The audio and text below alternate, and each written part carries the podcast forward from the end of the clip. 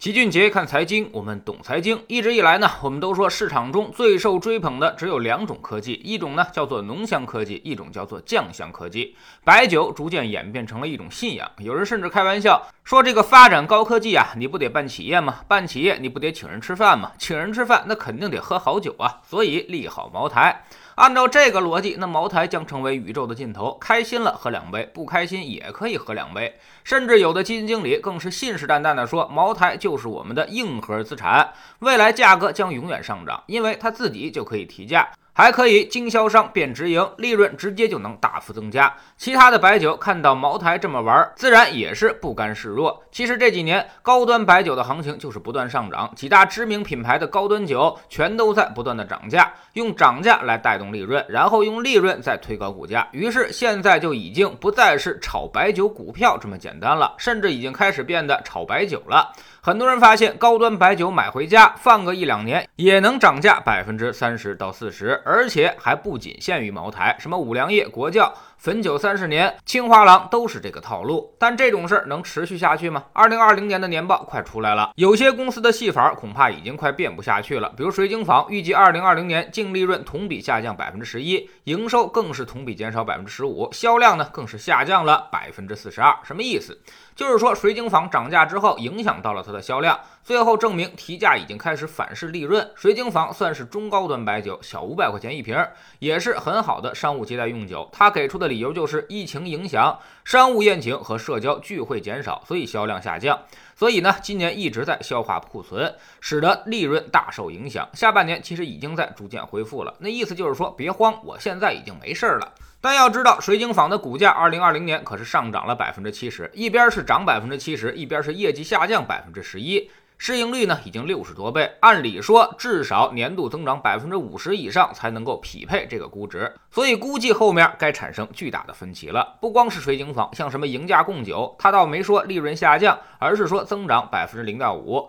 它的市盈率得有三十多倍，就增长百分之五，这显然完全不对等。有人说了，你别看这些二三线的白酒品牌，白酒还得必须是茅五、泸州。不得不说，贵州茅台确实生猛。二零二零年这么困难的形势下，它仍然是正增长。业绩预告显示，今年净利润预计只增长百分之十。从增长率来看，已经是越来越低了，而市盈率已经接近六十倍，PEG 差不多是六倍。如果不是茅台看到这样的财务数据报告，你绝对以为投资者疯了，已经远远。远的脱离了价值区，而五粮液也大体如此，增长率差不多是百分之十五，市盈率也高达六十倍。泸州老窖呢，可能比他们还强点，今年能有个百分之二十多的增长，市盈率呢也是六十倍。所以可见，大家现在正在齐头并进，主要就是互相壮胆儿。易方达的基金经理张坤号称白酒界一哥，他现在已经成为了基金一哥了，第一个掌控上千亿主动基金的基金经理。有小伙伴戏称，世界现在有三大酒庄，第一就是罗曼尼康帝，第二是拉菲，第三就是易方达。所以可见，白酒这几年之疯狂。另外呢，昨天还出了一个事儿，上海实在看不过去了，开始出手严打茅台加价销售，价格超过指导价一千四百九十九元的就没收并处以罚款。多家酒行商超已经下架了茅台的销售，有批发商表示本次活动为茅台联合本地工商打击的加价销售。春节前两个月，据说茅台集团也开始清库存，向市场大量的投放茅台酒，企图平抑价格。这是什么意思呢？其实就是茅台的业绩已经无以为继，现在必须要出来跟经销商们抢利润了。茅台自己多卖一点，业绩它就能好一点，但是他又不敢全部都绕开经销商，因为经销商手里有大量的存货。之所以茅台越涨价，销量不降反增，就是因为经销商在帮着他炒茅台酒。如果失去了经销商这个环节，茅台的整个商业模式也就不复存在了。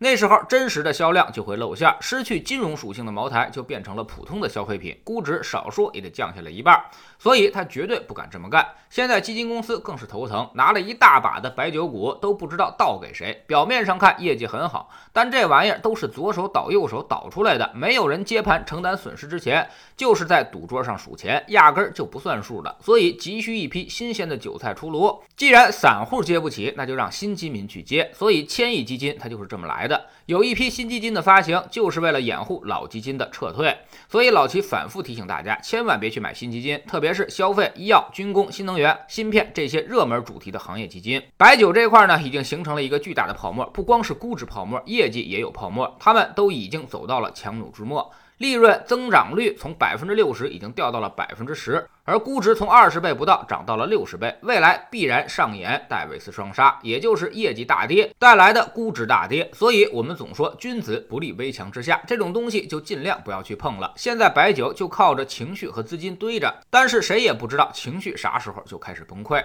不是这些白酒本身不够好，他们绝对是现金流企业，是中国最好的生意，没有之一。但问题是，投资者把他们想象的更好了。就好比一个孩子本来已经非常好，人家是年级第一，但但是你非觉得它应该是全市乃至全省第一，那么就非常容易失望。而一旦失望，就会遭遇损失。所以，股市从来不是业绩的直接反应，而是投资者情绪和预期的反应。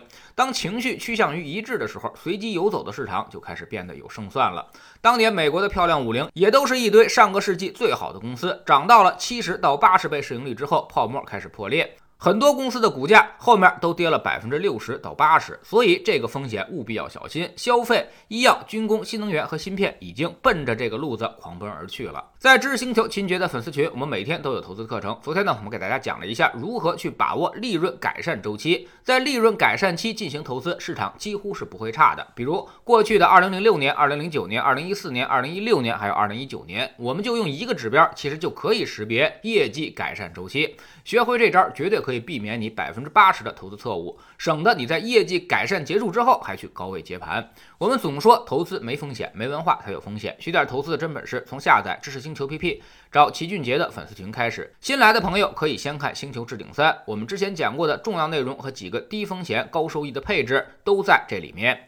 在知识星球老七的读书圈里，我们讲过很多周期的书。老七总是比喻，比如什么积极型资产配置指南和驾驭周期，还有逃不开的经济周期、操纵周期论等等。这些书呢，就好比是投资界的九阴真经。你把这些都整明白了，股市啥时候会涨，啥时候会跌，心里就全都有数了。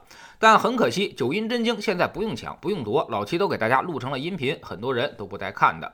那么就只能够在市场上反反复复的去交这个学费了。想投资不看书是肯定不行的。我们在读书圈已经讲了一百九十多本财经书，现在您加入都可以在星球读书圈的置顶二找到快速链接，方便您收听收看。我们这个计划要进行十年，随着读书圈里的书越来越多，我们也启动新年提价计划，从二月一号开始，读书圈呢将从二百八十四元调整到三百零六元。要想每天听老齐说书的朋友，要抓紧最后的时间了。老用户依旧是一九九续费，读书圈学习读万卷书，粉丝群实践行万里路，各自独立运营也单独付费，千万不要走错了。苹果用户请到老齐的读书圈同名公众号里面扫描二维码加入，三天之内不满意全额退款，可以过来体验一下。